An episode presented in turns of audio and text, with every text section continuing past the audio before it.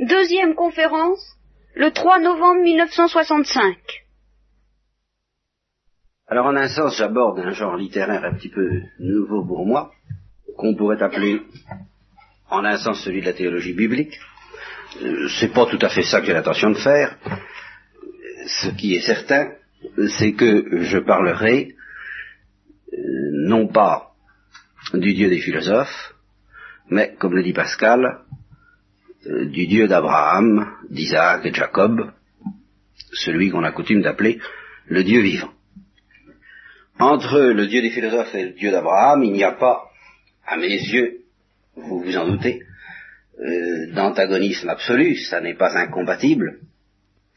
Le Dieu des philosophes peut devenir vivant, et c'est ça qui caractérise la révélation elle-même. Je vous ai dit la dernière fois, pour ceux qui étaient là, que nous commencerons par méditer sur le livre de Job. Je pense qu'en effet, après quelques...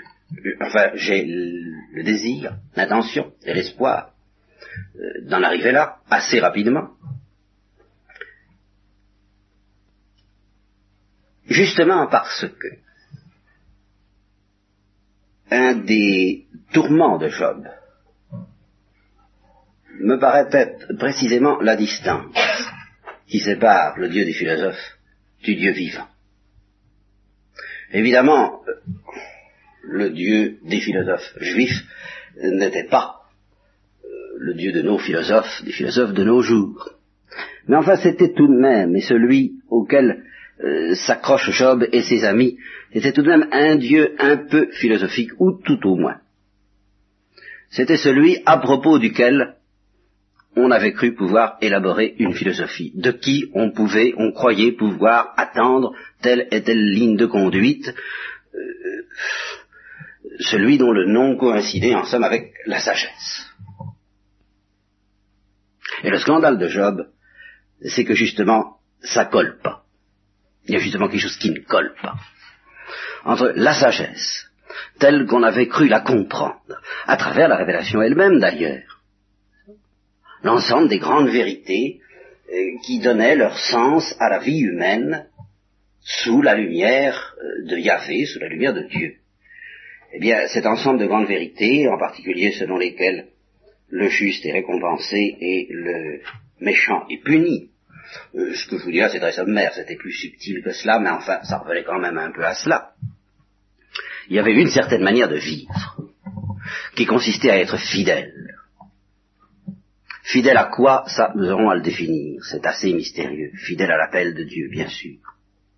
Mais fidèle aussi à un certain sens moral euh, qui nous paraît peut-être élémentaire, mais qui était déjà très raffiné par rapport aux peuples étrangers qui entouraient Israël, fidèle à la miséricorde en particulier, la compassion, l'hospitalité. Puisque c'est un des points sur lesquels Job sera attaqué par ses amis qui lui diront ça n'est pas possible. Il a fallu qu'un jour ou l'autre tu ne pratiques pas l'hospitalité, sans quoi ça ne te serait pas arrivé. Eh bien, euh, Job, lui, a conscience, euh, autant qu'on peut avoir conscience de cela humainement, et c'est là justement un point sur lequel nous aurons à nous attarder beaucoup. Il a conscience d'avoir écouté cette sagesse, d'avoir essayé d'entrer dans cette lumière, ou d'avoir essayé de, de s'offrir à cette lumière et de lui permettre de pénétrer sa vie. Et puis les choses ne se produisent pas du tout comme on pourrait s'y attendre en vertu de cette sagesse. Alors ce qui est très cruel dans l'état d'esprit de Job, c'est pas seulement souffrir, c'est pas seulement le fait qu'il souffre dans sa chair, euh, ni même qu'il souffre dans son cœur, euh, c'est qu'il avait tout de même accroché toute sa vie à des certitudes à une lumière, à un équilibre, à une harmonie. Le mal nous scandalise tous. Euh, si grâce à une philosophie, et mieux encore à une religion, à une révélation, nous avons réussi à euh, entrevoir ce que ça veut dire, nous avons cru entrevoir ce que ça veut dire, voilà. Nous avons cru entrevoir la beauté secrète, la sagesse secrète, l'harmonie secrète qui se dissimule derrière le mystère du mal. Et on a fondé toute sa vie là-dessus. C'est ça la foi, en somme. Voyez. Alors ce qu'il y a de plus terrible dans l'épreuve de Job, c'est l'impression qu'il a que, que tout ça c'est par terre.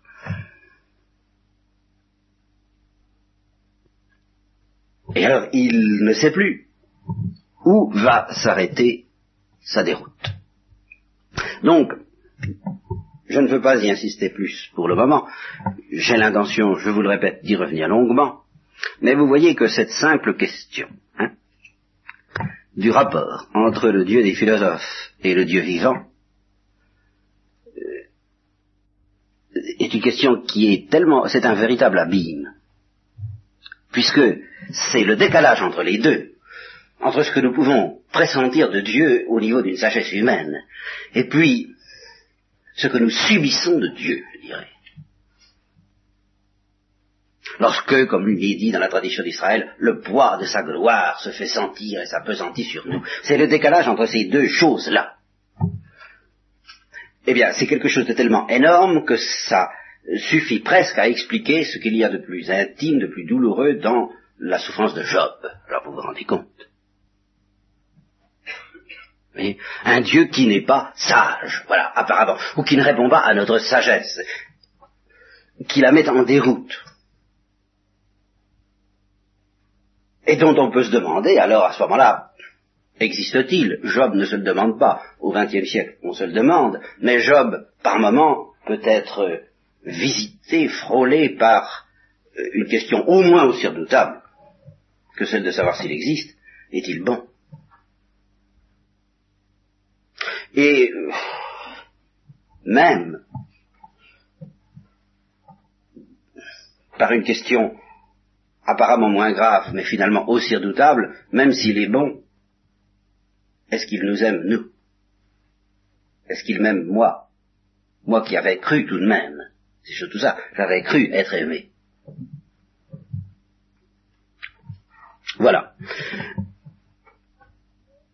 Donc je tiens à souligner tout de suite que nous avons affaire à un Dieu qui par rapport à notre quête de sagesse, et c'est pourtant le but de nos réunions ici, eh bien, par rapport à notre désir de sagesse, notre désir de comprendre, notre désir de lumière, ce Dieu sera fondamentalement crucifié. Du moment qu'on a affaire au Dieu concret, il ne peut pas y avoir d'explication satisfaisante.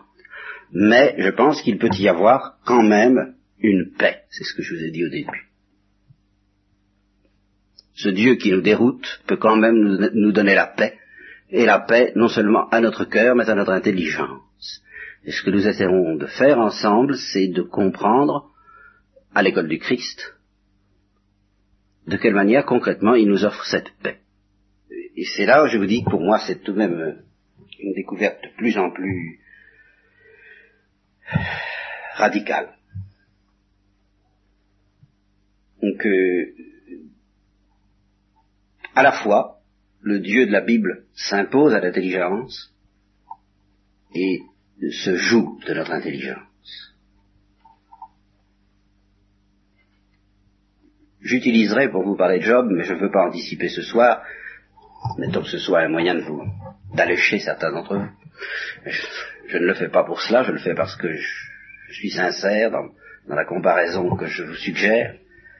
D'autant plus qu'elle n'est pas de moi, finalement, alors je peux y aller. J'utiliserai pour vous parler de Job un auteur très moderne qui s'appelle Kafka. Et que Max Brod, son ami, celui qui l'a fait connaître euh, au monde entier, compare lui-même à Job. Euh, quoi qu'il en soit de la personne de Kafka, il est certain que ses livres sont des paraboles. Des paraboles de quoi? C'est assez difficile à définir, bien sûr. Comme toute parabole, on peut l'interpréter dans un sens ou dans l'autre, mais enfin, euh, Max Brod suggère lui-même cette comparaison avec la situation de Job. C'est-à-dire l'homme en proie à quelque chose euh, qui est là, qui est réel, qui est indiscutable, et en même temps qui est inaccessible et qui l'écrase.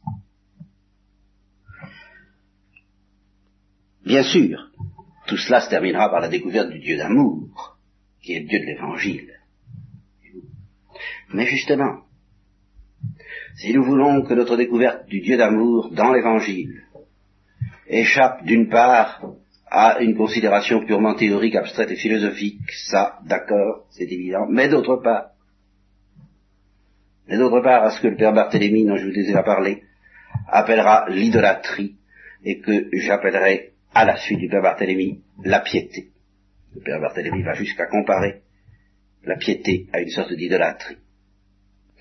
La piété, c'est cette attitude qui est celle d'Israël, qui consiste à substituer à la présence insoutenable, Père Barthélemy, à celui dont la présence est vraiment écrasante, eh bien, à substituer euh, un Dieu à notre image et à notre ressemblance qui soit respirable, qui soit vivable, qui soit tolérable, qui soit finalement hein, incolore, inodore et sans saveur.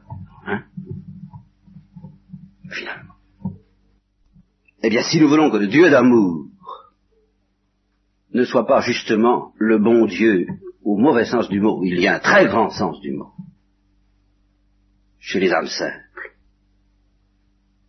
Mais il y a aussi une utilisation idolâtrique de cette expression, consistant à dire euh, Dieu est celui dont il n'y a rien à craindre puisque c'est le bon Dieu.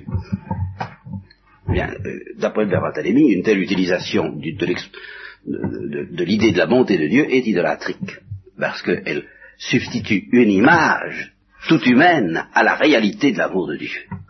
Tout ce que nous allons essayer de faire ici, c'est justement de déboucher, et ça ne peut pas se faire uniquement entre nous, ça se fera dans votre prière et dans votre contact fraternel avec les autres, parce que nous verrons l'importance de ce contact fraternel pour la découverte de Dieu, c'est de déboucher dans la rencontre réelle euh, du Dieu vivant, du Dieu d'amour. Simplement, je constate, et je crois que tout chrétien doit constater, que la pédagogie de Dieu, la pédagogie que Dieu a utilisée pour amener le peuple d'Israël à découvrir le Dieu d'amour, eh bien, ça n'a pas été de se présenter purement et simplement comme un Dieu d'amour. Ça a d'abord été de se présenter, oh pas comme un Dieu de crainte, comme on le dit, euh, seulement. Nous étudierons justement, c'est ça que je voudrais essayer de faire avec vous, et avant d'aborder l'évangile, et ça peut être long, nous étudierons les approches de Dieu.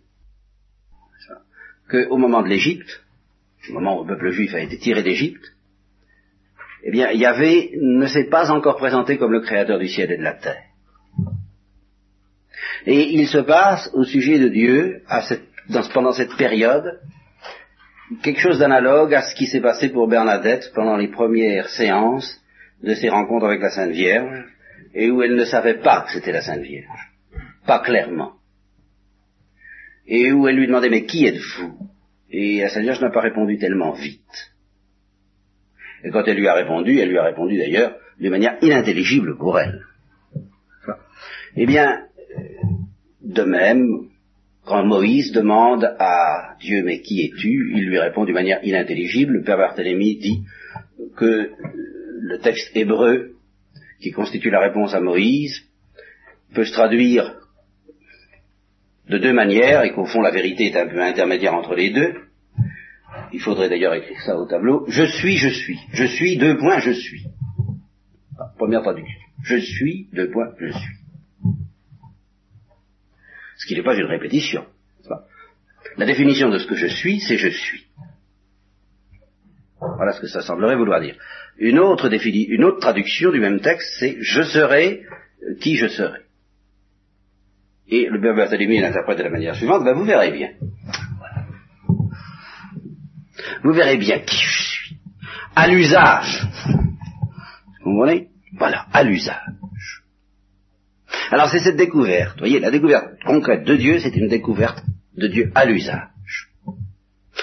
Tout autre, et c'est cela que nous devons avoir la, volonté farouche de garder, c'est de ne pas substituer des idées euh, qui obligeraient l'usage divin à être tel ou tel. C'est ça le scandale de Job à l'usage, Dieu se révèle au cours de l'histoire de Job vraiment absolument pas ce qu'on pouvait attendre. Et les amis de Job, et Job lui-même pendant un certain temps, ont la tentation de dire ça n'est pas normal, ça n'est pas possible, et de discuter. Jusqu'au moment où Job cesse de discuter dans un écrasement total, sans demander aucune justification, et à ce moment-là, il accueille, si je peux dire, un nouvel usage de Dieu. Il découvre que à, vivre, à cohabiter, euh, Dieu est, est quelque chose d'autre qu'il n'avait pas encore expérimenté. Voilà. Alors c'est une très drôle d'affaire. Le Dieu des chrétiens, si justement nous nous en référons à la tradition juive qui lui a donné, je ne dis pas qu'il lui a donné naissance, mais qui a préparé sa venue dans le monde, euh, pardonnez-moi l'expression, je dirais c'est un Dieu qui, qui est là, et même qui est un peu là, avant qu'on sache exactement qui est là? Et d'une certaine manière, nous mourrons sans avoir su qui est là. Saint Thomas, dans son enfance, dès son âge de sept ans, dès qu'il a eu l'âge dit de raison, il a, il a dû l'avoir très vite d'ailleurs, demandait mais qu'est-ce que Dieu? Qui est Dieu? Je crois que le fils suprême de toutes les méditations que pendant toute une vie, on peut rouler dans sa tête et dans son cœur et dans ses entrailles sur Dieu, eh bien, ce serait de mourir en, dans cette question, mais alors en la mettant à la deuxième personne. Mon Dieu, qui es-tu? La, certitude que tu es ne peut que grandir. Tu es de plus en plus, d'une manière de plus en plus irrécusable. Mais ce que tu es, précisément dans la mesure où nous en approchons, ce que tu es est de plus en plus indéfinissable et de plus en plus déroutant. À l'usage, tu te révèles vraiment, en effet, trois fois saint, c'est-à-dire, euh, c'est la traduction que j'ai envie de donner du mot sainteté, euh, insaisissable. On pourrait, chanter ça au sanctus, puisque Insaisissable, insaisissable, insaisissable, le Dieu de l'univers. C'est lui qui nous saisit. Et, de plus en plus, et plus il nous saisit, plus nous comprenons que nous ne le saisissons pas. Et ça, l'expérience de Job est une expérience privilégiée à ce sujet, c'est pourquoi nous la méditerons. Alors vous voyez, le Dieu dont nous allons parler, à travers la Bible, le Dieu dont nous avons parlé, c'est celui qui se raccorde à des expériences. Pas n'importe lesquelles, pas des expériences de table tournante ou de lévitation nécessairement, ou d'état euh, plus ou moins dangereux, n'est-ce pas? Mais malgré tout, sont des expériences de présence. C'est ce qui rend si attachante l'histoire des patriarches en particulier, et puis toute l'histoire du peuple juif. C'est une succession d'interventions, d'irruptions déconcertantes de Yahvé. La première chose que sait celui qui a affaire à Yahvé, c'est que quelqu'un est là. Dans la nuit, il appelle Samuel, par exemple. Il dit Samuel, Samuel. Samuel sait qu'il est appelé par son nom. Par qui? Ça, il n'en sait rien. J'ai été appelé par mon nom. Et tous les prophètes d'Israël, c'est ça d'un à l'autre. Eh bien, nous, chrétiens, il faut savoir que le Dieu auquel nous avons affaire est un Dieu qui est là, et qui de temps en temps, d'ailleurs, risque de se manifester, pas du tout d'une manière aussi spectaculaire que dans la Bible, pour des raisons, en général, hein, ça peut arriver. voyez Bernadette, voyez Marguerite Marie, voyez tant d'autres, n'est-ce pas? Mais pas nécessairement. Parce que depuis la Nouvelle Alliance, il y a quelque chose d'autre, de nouveau et de beaucoup plus subtil que ce que je peux vous dire ce soir. Mais pour accéder à ce qu'il y a de nouveau, de propre et d'infiniment précieux dans l'Évangile, de propre à l'Évangile et d'infiniment précieux, eh bien, il faut commencer par ce qui est, je le reconnais, plus grossier, mais qui, est, qui a l'avantage de se présenter comme réel et comme bouleversant, mais bouleversant, vous voyez, non pas bouleversant à la manière dont du cinéma est bouleversant. C'est pas de ça du tout dont il s'agit. Dieu n'a pas besoin du tout, pour être bouleversant, euh, de nous dire euh, tu m'as trahi ou de nous dire ce qu'il a dit au peuple juif. Non, il suffit qu'il il est là, c'est tout. Quand, Jacob s'est réveillé, il a pris conscience que Dieu était là pendant la nuit. Il n'y est plus. C'est fini. Mais le simple fait que Jacob prend conscience que pendant la nuit où il a rêvé, pendant tout son sommeil, Yahvé était là, que ce lieu, eh bien, Jacob dit ce lieu est terrible. Non pas parce qu'il s'est passé des choses dramatiques, il s'est rien passé de dramatique. Bon, il a vu, il a vu simplement le pont, le fameux pont, dont je vous parlais tout à l'heure, le pont entre la terre et le ciel que, que, Dieu veut jeter. Le Christ, bien. Mais ça, euh, nous n'en sommes pas là. Mais il a, vu un pont entre le ciel et la terre. Mais c'est pas tellement ça qu'il frappe, c'est pas ce qu'il a vu. C'est que la pierre sur laquelle il a dormi est un lieu terrible. Pourquoi? Pas Parce que Dieu était là. Ça suffit. Alors je voudrais que vous fassiez un effort pour, pour mettre dans ce climat. C'est ça notre foi. C'est pas du tout que ce soir, en rentrant, on pense que encore. Justement, la foi chrétienne, c'est de savoir que Dieu est là en permanence au fond de notre cœur, bien plus encore prof, bien plus encore réellement que sur cette pierre où Jacob a reposé la tête. Seulement voilà, la présence dont il s'agit dans le Nouveau Testament, dont il s'agit dans l'Évangile, celle qui est proclamée par le Christ, si quelqu'un m'aime, nous viendrons en lui et nous y ferons notre demeure. Eh bien, cette présence, oh, comment, comment vous dire ça? Je m'excuse d'employer une comparaison, alors, tout à fait grossière, mais on peut faire pas faire autrement, n'est-ce pas? Imaginez un, un, grand cru millésimé 1825, n'est-ce pas? Et puis comparer avec du gros rouge. Et imaginez un palais qui n'est jamais, qui n'a jamais bu que du gros rouge, pas Puis donnez-lui de, donnez-lui ce, ce, ce, millésimé. Il vous dira ça n'a pas de goût, hein? C'est pas, c'est pas sérieux. Eh bien, c'est la même chose et nous en sommes là parce que comme notre cœur n'est pas beaucoup plus raffiné que celui du peuple juif, il faut pas se faire trop d'illusions. Hein? Si nous avions affaire au, au Dieu de l'Ancien Testament, ça aurait beaucoup plus de goût pour nous que celui de l'Eucharistie. Parce que nous sommes vraiment pas assez raffinés pour que la présence de l'Évangile ait pour nous vraiment toute sa saveur. Et elle en a si peu que nous prenons l'habitude de dire que elle n'en a pas. Et que nous disons, bah oui, on y croit, bien sûr, on y croit parce qu'on a été élevé là-dedans. Mais euh, faut pas trop s'attarder à ces questions de présence. Évidemment, on ne peut pas, nous ne pouvons pas nous attarder à des questions de présence parce que nous sommes beaucoup trop grossiers pour capter une présence aussi fine et aussi délicate que la présence d'amour. Alors je crois qu'il faut avoir l'humilité de se mettre à l'école qui fut celle du peuple juif, l'école des présences plus brutales, plus grossières, plus tonitruantes, quoique encore très spirituelle, vous savez, de Dieu, très spirituelle, puisqu'encore une fois, prenez, prenez l'exemple de Jacob pendant le songe de Jacob, euh, il se réveille, il peut, il peut rien dire d'autre que Dieu était là. C'est très spirituel. C'est une perception très... Hein, il n'y a pas de cinéma là-dedans. C'est pas l'échelle, vous savez, c'est pas les, petits anges qui vont c'est pas ça, c'est Dieu était là. Alors, justement, ici, nous ne donnons pas de justification. Nous dirons, nous sommes des, euh, des esprits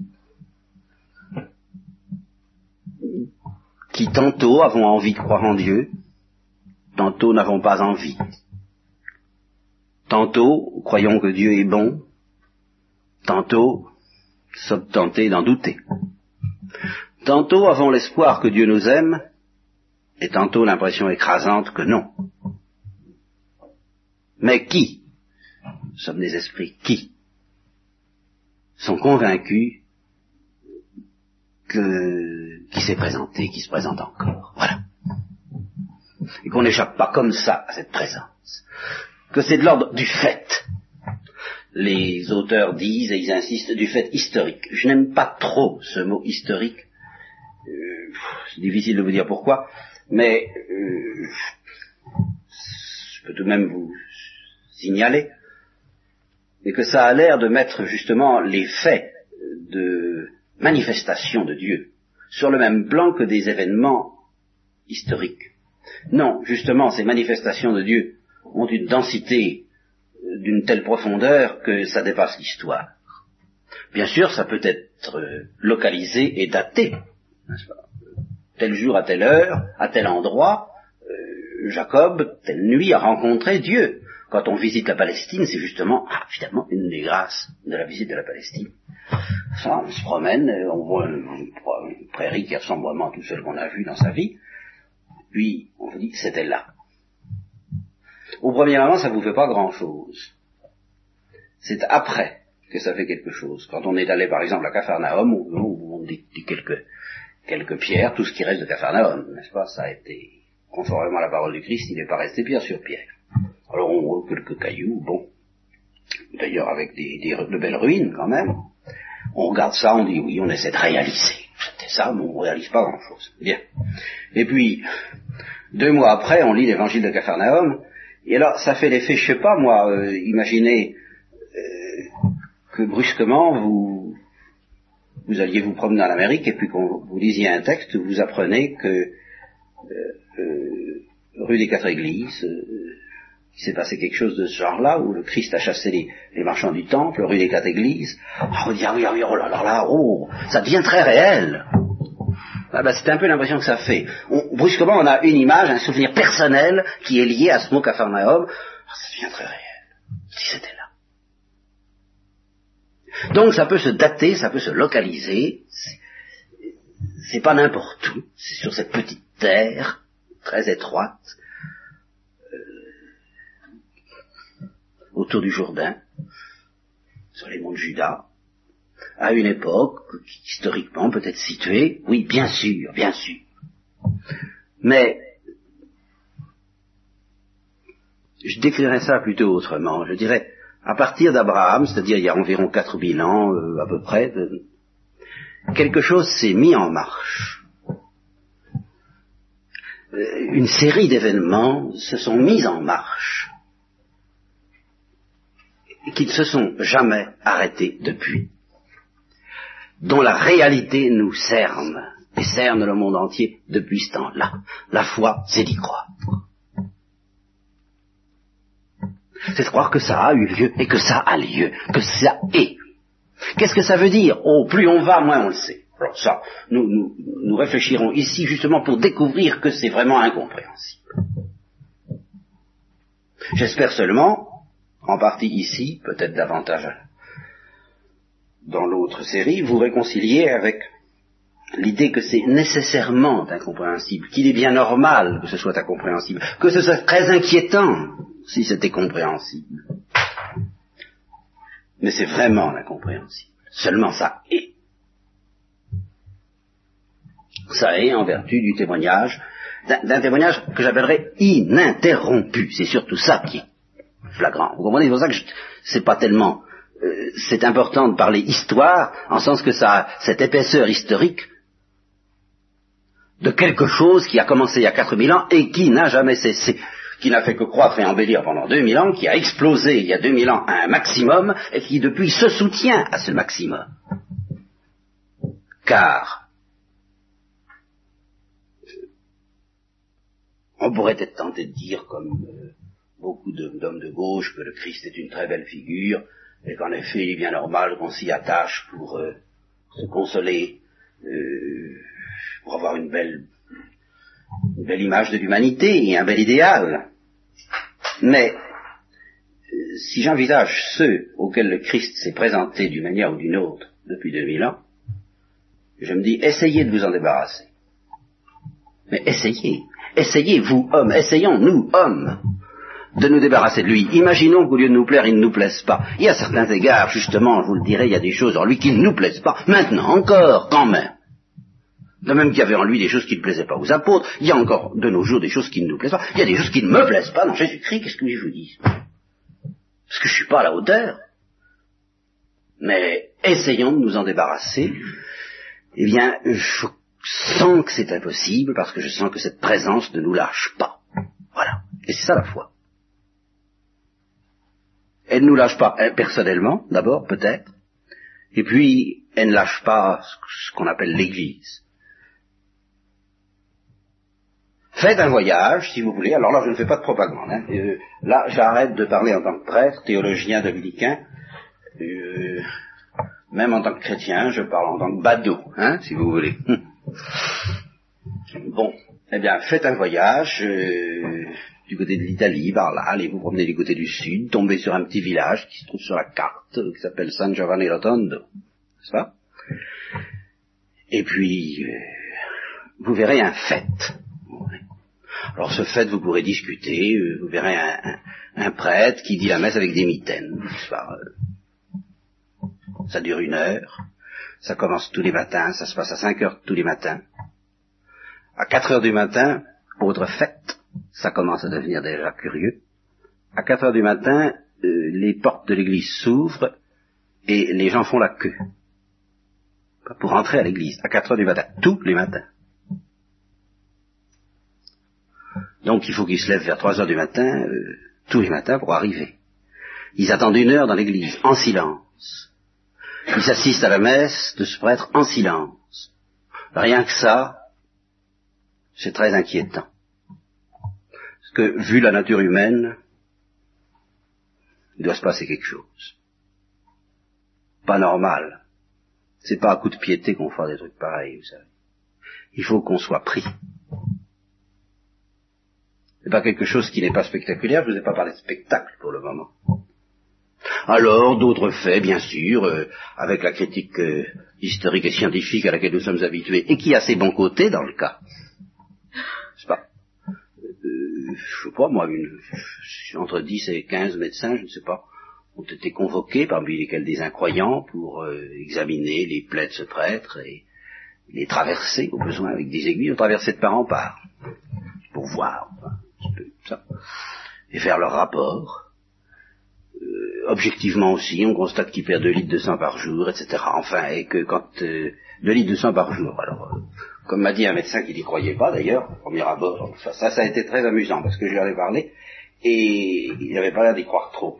Puis je lui dit, il perd 2 litres de sang par jour. Il m'a dit, comment il récupère Tout de suite ça. Alors là, ça, c'est devenu sérieux, vous comprenez? Et quand il mange, il grossit. Quand il mange pas, il grossit d'ailleurs. Bon, enfin, peu importe. Hein, j'ai pas du tout envie de faire de la littérature sur le Padre Pio. Je vous dis que je vous parle en badaud, vous n'êtes pas du tout obligé de me croire. Seulement, faites attention à la parole de l'Évangile, faisons attention à la parole de l'Évangile. Euh, il y en a pour tous les goûts, n'est-ce pas? Si on préfère saint Thomas, euh, les réflexions rationnelles euh, à l'intérieur d'une longue, studieuse, tranquille, méditative, eh bien qu'on le fasse. Et on trouvera cette présence. Si au contraire on, on préfère toucher, on veut toucher, voir avec ses yeux, comme saint Thomas, la peau, euh, eh bien faites le voyage. Seulement malheureusement il y en a beaucoup qui ne font ni l'un ni l'autre. Et qui risqueront d'entendre la parole de Christ euh, nous avons dansé, ça vous avez dit, mais vous n'êtes pas sérieux, vous n'avez pas voulu danser. Nous avons pleuré, vous avez dit c'est bien triste, mais vous n'avez pas voulu pleurer. Alors qu'est-ce que vous voulez? Mais, je vous répète, je crois que, bien sûr, il faut une grâce, tout ça je peux toujours causer, causer. Si, une grâce ne vous visite pas vous aussi, pour sentir que c'est réel, ça je je peux toujours m'échiner. Mais Dieu, le Dieu dont nous, allons parler n'est pas au bout d'une démonstration. Et par conséquent, il ne peut pas être nié non plus au bout d'une démonstration. C'est tout à fait autre chose que cela. Et alors je suis très heureux de pouvoir vous dire que c'est un Dieu d'amour. Mais je vais jusqu'à vous dire ceci. Même si ce n'était pas un Dieu d'amour, je ne pourrais pas douter qu'il est réel pour ma part. Parce qu'avant d'être un Dieu d'amour, il est. Ça, je peux pas en douter. Je peux pas en douter, sauf que par moments on se dit, mais c'est tout de même pas très, ça marche pas, enfin c'est pas très cohérent, ça, pourquoi le peuple juif et pas les autres peuples? Pourquoi il y a 4000 ans et pas depuis le début du, genre humain? Pourquoi mais, je ne sais pas. Mais ça est. Voilà. Eh bien, c'est ce de ce Dieu qui est, comme il l'a dit à Moïse, justement, que nous parlerons. Et nous essayons de voir comment progressivement il s'est dévoilé à ce peuple. Et alors justement, nous ferons un effort qui n'est pas très code naturel, je l'avoue, euh, tout au moins en tant que je suis philosophe, un effort non philosophique. C'est justement euh, d'avoir affaire à ce Dieu tel qu'il s'est montré. Alors par où commencer? Ah, ça, c'est une des grosses difficultés. Je vous ai dit que je commencerai par Job, mais il faut tout de même que je vous donne un petit tracé de l'histoire sainte euh, avant de vous parler de Job. Et alors quand il s'agit de l'histoire sainte, par où commencer? On peut commencer par Abraham, mais avant Abraham, il y a quand même eu une préhistoire de l'humanité. Et il faut en dire un mot. Mais sitôt qu'on en dit un mot, on risque de tomber dans la théologie. Alors cette théologie, nous allons la survoler très très rapidement. La Bible commence par ces paroles, n'est-ce pas? Au commencement, Dieu créa le ciel et la terre. Hein eh bien, nous n'irons pas, euh, nous ne chercherons pas plus loin en philosophie. Alors là, euh, cette simple parole dans l'autre série risque de nous arrêter sérieusement. Parce que cette simple parole, pour un esprit exigeant, est inintelligible, ou à peu près. Ça, j'essaierai de vous montrer dans l'autre. Nous n'en sommes pas là. Mais là, nous prenons les choses comme elles ont l'air d'être euh, dites. Simplement, Dieu créa le ciel et la terre. Et puis, il créa l'homme. Deuxième point. Hein, passons vite. Très vite même, puisque je crois que l'épaisseur de temps entre la création du monde et l'arrivée de l'homme, euh, c'est à peu près ça. L'homme en une page, je crois, à peu près. Peu importe. Dieu créa l'homme. Il le créa dans un état très particulier dont justement je ne veux pas me mettre à vous parler, parce qu'alors là, nous n'arriverions jamais au déluge. Et il faut quand même arriver au déluge, justement. C'est un peu de là que nous partirons vers sens. Donc, dans un état très particulier, l'état d'innocence, euh, on appelle l'état d'innocence originelle. Un état à la fois euh, de bonheur et de présence. Alors voilà, c'est la seule chose que je vous dirais de cet état pour vous montrer quel point nous en sommes loin c'est que la présence de Dieu ne faisait pas peur. Voilà. Au fond, c'est ce qui est le plus extraordinaire dans l'état d'innocence. Si vous y réfléchissez un peu. La présence de Dieu pouvait devenir aussi intense que Dieu voulait. Adam et Ève, nos premiers parents, supposez qu'il y ait eu un seul, un premier couple ou plusieurs, je ne m'embarque pas là-dedans. Quoi qu'il en soit, euh, nos ancêtres, nos tout premiers ancêtres, eh bien, étaient très à l'aise quand Dieu se présentait. Ça suffit à nous convaincre qu'il n'était vraiment pas comme nous. Ils avaient des privilèges extraordinaires, vraiment. Ils les ont perdus de quelle manière? Alors là non plus, je ne voudrais pas, je ne veux pas m'y embarquer maintenant. Euh, le récit de la Genèse nous indique qu'il y a eu une transgression. C'est tout. J'en dis pas plus pour le moment. Parce que je veux aller vite. Une transgression à la suite de laquelle, eh bien, le genre humain est entré dans l'état que nous connaissons maintenant et qui est un état catastrophique. Malheureusement, nous ne nous rendons pas compte à quel point il est catastrophique, et ceci précisément parce que nous sommes dans cet état.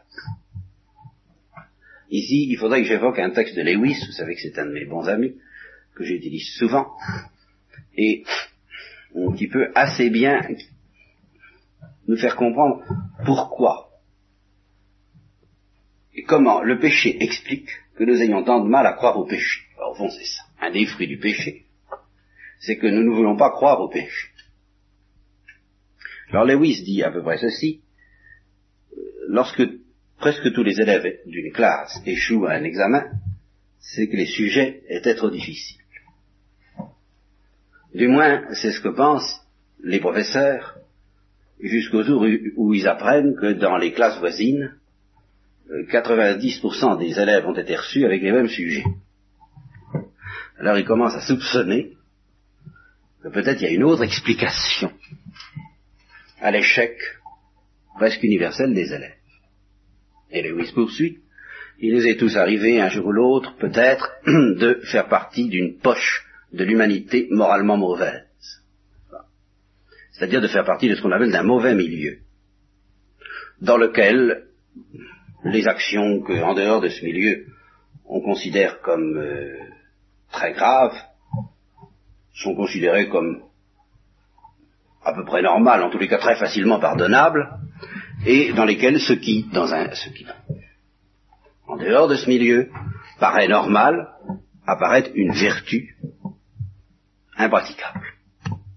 Alors Lewis dit, eh bien, nous avons quelques raisons de soupçonner que l'humanité tout entière est une poche de ce genre. Et nous risquons de découvrir un beau jour que nos scrupules, nos inquiétudes, euh, le pressentiment que nous sommes condamnables, ce, pressentiment qui hante Kafka, justement, le pressentiment que nous sommes condamnables, nous risquons de nous apercevoir un beau jour que ce sont les seuls éclairs de lucidité que nous ayons eus. Et précisément ça, c'est un fruit du péché, cet obscurcissement qui fait que une situation aussi abominable que la nôtre ne nous paraît pas abominable.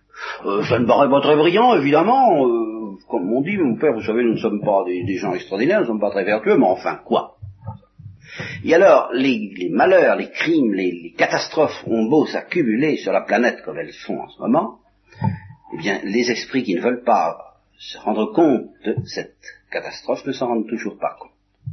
Cette catastrophe qui a pris Newman à la gorge et qui justement l'a amené à se convertir parce qu'il a découvert dans l'Église catholique l'affirmation ferme du péché originel et en même temps euh, l'affirmation de son infaillibilité. Et c'est ça qui a converti Newman, qui n'était pas catholique. Parce que Newman a vu le genre humain. Il l'a vu dans un tel état qu'il a compris que seul un remède extraordinaire peut nous tirer de là.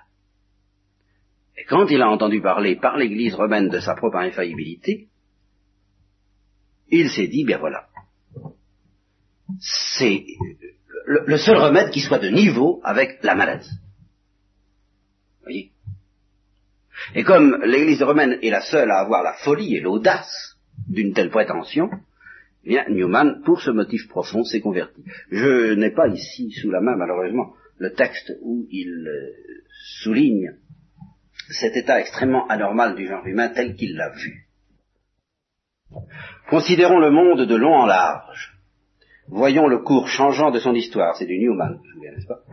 La multiplicité des races humaines, leurs points de départ, leurs fortunes diverses, leurs mépris mutuels, leurs tensions, leurs coutumes, leurs tendances, leur gouvernement, l'exercice de leur culte, leurs entreprises, leurs courses sans but, leurs exploits hasardeux et leurs conquêtes incertaines, la fin dérisoire d'entreprises apparemment solides, la faible trace de desseins trop ambitieux, l'aveugle devenir de ce qui s'avère ensuite puissance ou vérité, le progrès des forces qui semblent nées de l'inconnu, la grandeur et la petitesse de l'homme, ses vues démesurées, la brièveté de sa vie, son refus d'envisager l'avenir, les déceptions de la vie, la défaite de Dieu, la défaite même de Dieu, comme argument en faveur de la foi.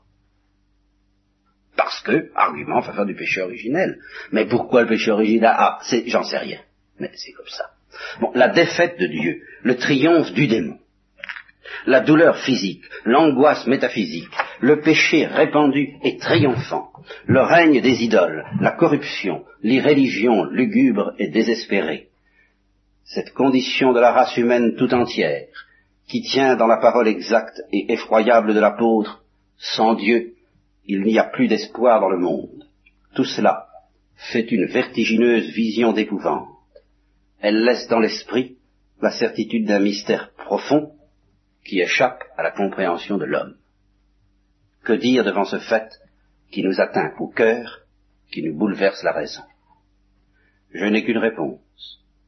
ou bien le Créateur n'existe pas. Justement, à ça s'oppose le fait, les faits dont je parle.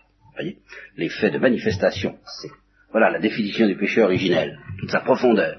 Ou bien la société des hommes vivants s'est exclue elle-même de sa présence. Quand je vois un jeune homme intelligent et de belle prestance, et qui montre tous les dehors d'un excellent naturel, lancé de par le monde complètement démuni et sans aucun souvenir de ses origines ou de ses parents, j'en conclus qu'un mystère plane sur lui, et qu'il est de ceux dont les parents ont honte, pour quelque raison cachée. Tout ce que je peux faire, c'est d'étudier le contraste entre ce qu'il est et les conditions d'existence qui lui semblaient promises. Donc vous voyez comment là encore, tous les arguments que certaines spiritualités, même chrétiennes, avancent en faveur de la grandeur de l'homme en disant ne soyons pas pessimistes, l'homme garde beaucoup de grandeur, il y a encore beaucoup de belles choses dans le monde, même au plan naturel, beaucoup d'héroïsme, beaucoup de courage, beaucoup d'exemples sublimes, ou tout au moins euh, consolants. Eh bien je réponds, mais c'est justement, plus vous citerez des exemples de ce genre, euh, plus il y aura de quoi souffrir et de quoi s'étonner que quelqu'un d'une pareille qualité soit tellement désemparé par ailleurs et livré à une telle obscurité, à de telles ténèbres, à de telles contradictions, à de telles incertitudes, à de telles passions et à de telles fragilités. Plus l'homme est beau, à certains égards, plus il est stupéfiant qu'il descende si bas à d'autres égards. Ça, ne peut que renforcer la stupeur qui devrait s'emparer de nous si nous étions lucides en face du spectacle du monde. Ça, c'est vrai. Et cette stupeur ne doit pas du tout reposer sur une vue pessimiste de l'homme. Non, pas du tout. Il faut être très sensible à tout ce qu'il y a de magnifique dans la nature humaine. Seulement, euh, quand une mère est, sensible à la, aux qualités de son, enfant, elle n'en est que plus sensible aux conditions déplorables dans lesquelles il vit. Qu'est-ce que vous je vous C'est normal. Je raisonne de même avec le monde. Et précisément parce que j'aime le monde et que je reconnais sa beauté. Voilà ce que je dirais, pour paraphraser Newman. Si Dieu existe, la race humaine est tributaire de quelques terribles malheurs qui remontent à son origine. Elle n'accomplit pas les desseins de son Créateur. Mais c'est ça. C'est d'autant plus étonnant que l'homme a plus de qualité et les, objections encore qu'on, que Dieu sait, enfin je suis sûr ça fait partie de celles qui, enfin il se passe pas de semaine qu'un prêtre ne les entende pas, on les dit mais enfin il y a tout de même des non-chrétiens qui pratiquent la charité aussi bien que les chrétiens, quelquefois mieux, etc., etc. Eh bien justement ça n'en est que plus stupéfiant, qu'ils n'accomplissent pas les desseins de leur Créateur et qu'ils ne reconnaissent pas leur Père. Ça n'en est que plus ahurissant. En effet, tout à fait d'accord. Ce sont des gens très bien, beaucoup mieux que nous. Ça n'en est que plus suffocant. Elle n'accomplit pas les desseins de son Créateur, c'est un fait. Un fait aussi évident que son existence elle-même. Aussi, le dogme de ce qu'on appelle en théologie le péché originel est pour moi aussi certain que l'existence du monde et que l'existence de Dieu. Ceci est un texte du cardinal Newman, Apologia pro vitasu. Donc il s'est passé quelque chose, une catastrophe spirituelle, dont nous sommes encore les victimes, et dont nous sommes collectivement coupables, Dieu sait pourquoi et comment, lui vraiment il le sait, moi pas. Et petit à petit, alors, le genre humain a plongé dans les ténèbres. Dans les ténèbres que Newman vient de décrire. Euh, ténèbres qui n'ont d'ailleurs jamais entièrement effacé toute lumière, tout souvenir de ce qui fut, euh, mettons si vous voulez la révélation primitive, comme l'appellent certains, de ce qui fut la révélation faite à nos premiers parents. Je suppose, c'est facile à imaginer, qu'une fois chassés du paradis terrestre, enfin une fois chassés justement de cet état heureux où Dieu ne leur faisait pas peur, une fois qu'ils se sont sentis nus, comme dit le père Barthélemy, et qu'ils ont éprouvé le besoin de se protéger contre Dieu, c'est ça. Se vêtir, c'est ça. Mettre un masque, se protéger. Eh bien, ils n'ont pas perdu complètement pour autant tout souvenir de ce qui avait été leur intimité avec Dieu. Peggy médite d'une manière magnifique. Je vous encourage à lire la, la grande détresse d'Ève dans son magnifique poème. Et c'est une méditation qu'il faudrait faire, celle de la vieillesse d'Ève. Ève vers la fin de sa vie, après le meurtre d'Abel par Cain, une fois qu'elle a commencé à constater les fruits du mal se répandant chez ses enfants, et gardant quand même le souvenir de la promesse que Dieu a dû lui faire que qu'il aurait un sauveur, je suppose, n'est-ce pas? C'est pas prouvé évangélique, euh, bibliquement, mais enfin. Et Ève euh, convertie, je suppose, n'est-ce pas? Convertie déjà par la grâce du Christ agissant à son insu dans son cœur, convertie, euh, pénitente, la vraie pénitente par excellence. Parce que Ève, Ève, plus que n'importe quel autre, bien plus que Marie-Madeleine, bien plus que n'importe quelle autre pécheresse ou n'importe quel autre pécheur, a pu mesurer le poids de ce qu'elle avait fait quand même. Hein. Si Dieu lui a laissé entrevoir la, longue suite de, souffrances et, au-delà de tout la, mort du Christ, qui sont le fruit de ce péché-là, il fallait que Ève soit soutenue par une grâce singulière pour ne pas désespérer, je crois que la tradition chrétienne admet que le genre humain étant sauvé, nos premiers parents le sont aussi. Il faudrait réfléchir de ça, enfin, se le représenter, voyez. Et en même temps, donc, qu'elle a vu le mal grandir, parce que, euh, tout de suite, ce mystère qui est encore celui que nous constatons, de nos jours, euh, est apparu, tout au moins, et transmis dans la tradition biblique, n'est-ce pas euh, des êtres, alors pour, des êtres pour qui le bien est leur respiration, et des êtres pour qui ce n'est pas leur, le, bien n'est pas leur respiration. Abel, Cain. Qu'est-ce que ça fait? Je ne sais pas. Mais ça est. je, n'y peux rien. Je, je ne comprends pas, et notre devoir est d'en souffrir. Et Ève en a souffert la première, c'était ses deux enfants. Les hommes ne sont pas tous bons, les hommes ne sont pas tous mauvais, et les bons et les, mauvais déchirent les bons. L'histoire d'Abel et de Caïn, c'est l'histoire de l'humanité au XXe siècle, n'est-ce pas? Le meurtre, le mensonge, le meurtre, le mensonge, toujours, sans arrêt. Et cependant, une petite lumière au milieu de tout ça qui ne s'éteint jamais et que Ève a transmis à ses enfants. Et qui a fait le, sens du bien et du mal dans toutes les populations qui se sont succédées depuis nos premiers parents jusqu'à, eh bien, euh, jusqu'à euh, l'histoire d'Abraham que j'espère nous pourrons aborder la prochaine.